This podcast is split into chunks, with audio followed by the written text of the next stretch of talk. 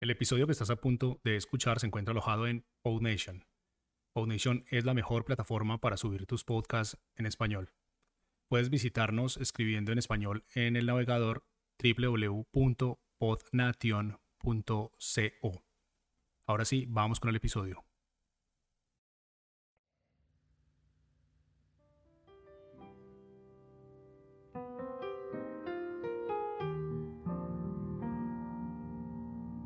Lo primero, buenos días.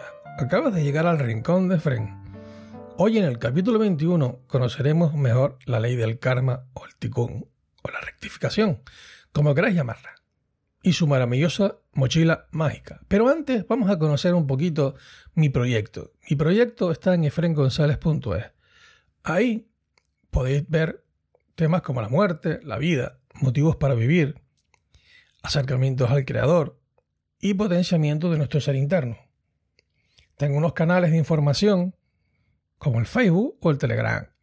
En el Facebook tenéis Efren González Reyes. Ahí me podéis encontrar. Y en el Telegram, el Rincón de Efren. También me podéis dejar una reseña en el Apple Podcast o iVoox.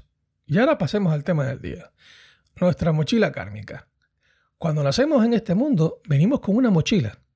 Por supuesto ficticia el karma son los fallos, maldades y atropellos que hemos realizado otros seres y que hemos hecho con o sin intención. Tenemos la creencia que eso se olvida, pero el universo nada se olvida. Tiende al equilibrio, a la quietud, y tenemos que equilibrar esas fallas para poder seguir evolucionando. Tenemos que rectificar.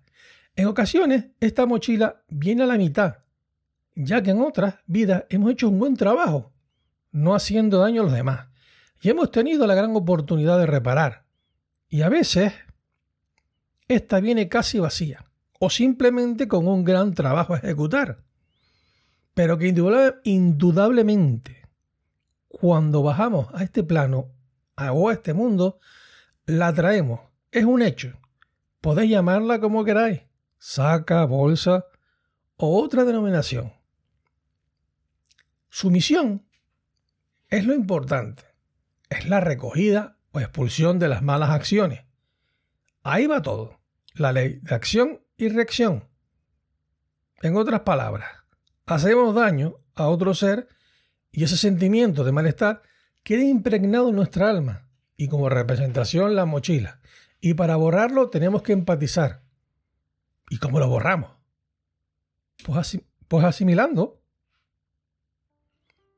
lo integramos y al saber cómo se siente la parte afectada, sufriendo, ya no lo haremos más y tenderemos a la evolución. Sencillo, ¿verdad? Sentirlo en nosotros. El universo es una cosa, como he dicho, sencilla. Lo entendemos como algo complicado, porque no llegamos a comprenderlo. Cuando tengamos el conocimiento lo veremos como algo de lo más fácil. Veremos una historia, yo la he llamado una historia mochilera, pero es una historia mm, cabalística donde mm, podemos entender cómo el karma puede afectar a nuestra evolución. Había una vez un sabio que al morir llegó al cielo. Y el creador le dijo que tenía que volver a la tierra. Claro está, aquí no se pasa muy bien que digamos. Esto es una escuela donde aquí se aprende a base de palos. Y claro, el sabio ya había sufrido bastante, había aprendido bastante y había evolucionado bastante. Y no quería volver a la tierra. Pero claro, cuando te lo pide el padre, el creador, pues te quedas con la duda. Pero claro, tenía que bajar para finalizar su karma, que, que le quedaba muy poco. Pero si bajaba, otra vez cometería más karma. Y tendría que estar mucho más tiempo. Claro, normalmente cuando se baja a la tierra, de nada cometemos karma Porque es muy difícil no influenciar a los demás de una forma negativa. Si influenciamos de una forma positiva sería el Dharma, que ese es otro tema. ¿Qué hizo? Bueno, el sabio pensó. Y pensó y pensó. Y tenía que, tenía que acabar su, su evolución. Al final, el sabio se fue a ver al creador y le dijo que sí, que bajaría. Por supuesto, tenía que terminar su evolución. Pero ¿cómo bajaría? En forma de pez. Y todos pensaremos, ¿pero por qué? Porque el pez es un animal que no hace daño a nadie. Y así acabó su tiempo en la tierra. Estuvo el tiempo de tierra y volvió a el cielo. Es decir, nuestro tiempo en la tierra, lo que tenemos que hacer es no hacer daño a nadie e intentarlo. Recordemos, y ahora pasemos a una cosita. Recordemos que la rectificación es la labor de realizar en este plano de existencia que el Creador nos ha puesto. Para ello, cada acción, cada palabra debe estar comedida para su ejecución. Sea lo justo. Para poder las modificaciones adecuadas a nuestra secuencia de vida. Joder, qué difícil es esto, ¿verdad? Bueno, vamos a intentar aclararlo. Paso a paso. Recordemos que la rectificación es la labor a realizar en este plano de existencia. Tenemos que rectificar en este plano de existencia, es decir, en esta vida, hacer una modificación. Y el Creador nos los ha puesto aquí. Ha sido tan bueno que nos los ha puesto. Y así aprendemos. Y cada palabra debe estar comedida pensada para no afectar a las demás personas. Y estas, así, no afectemos a nuestra modificación del futuro. Es decir, lo mismo que hizo el sabio. El sabio bajó en forma de pez. ¿Qué hizo? Bajó, cumplió, no hizo a nadie a nadie y se fue y evolucionó. Esta modificación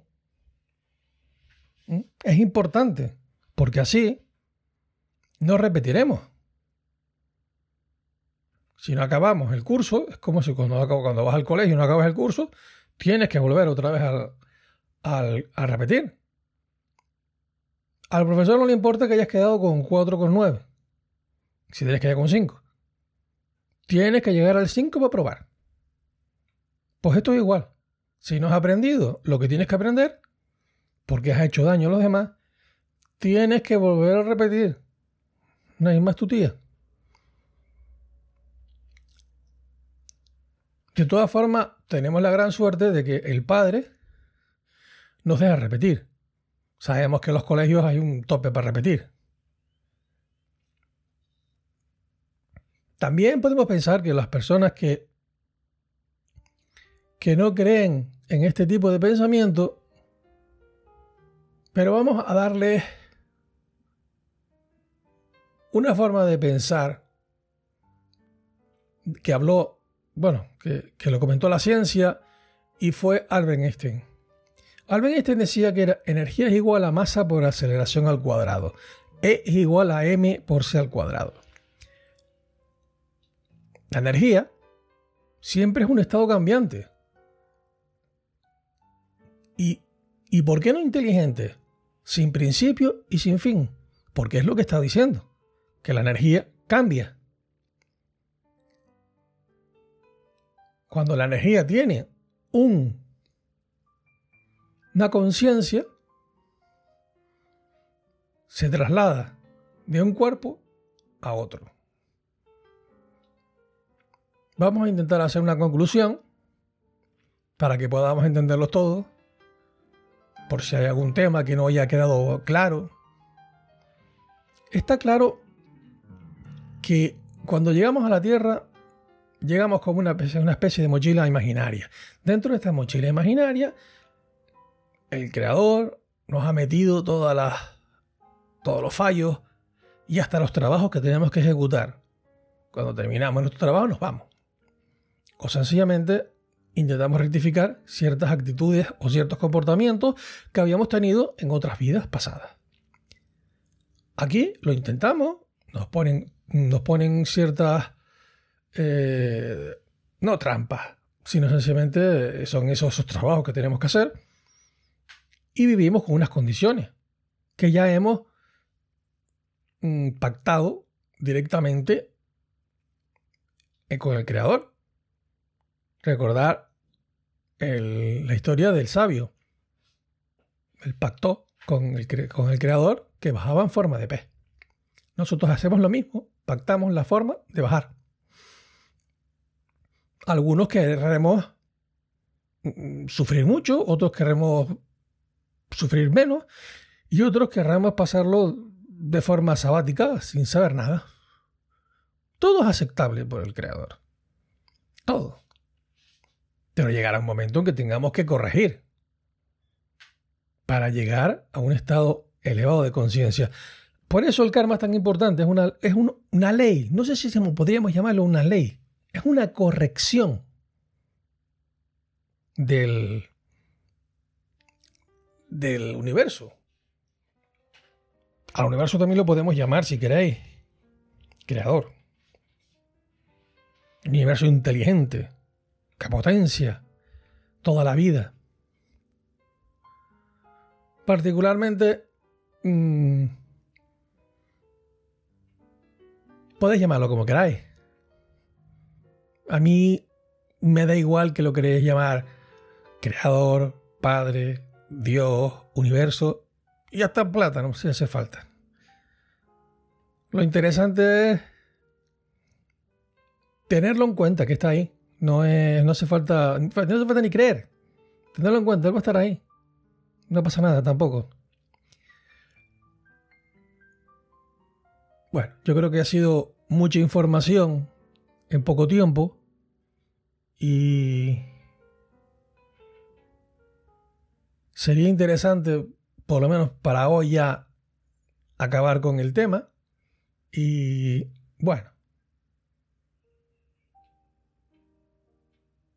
no creo que podamos decir nada más para no atosigaros. Entonces, ya sabéis. Hasta luego y recuerda, donde el creador nos sembró, es preciso saber florecer.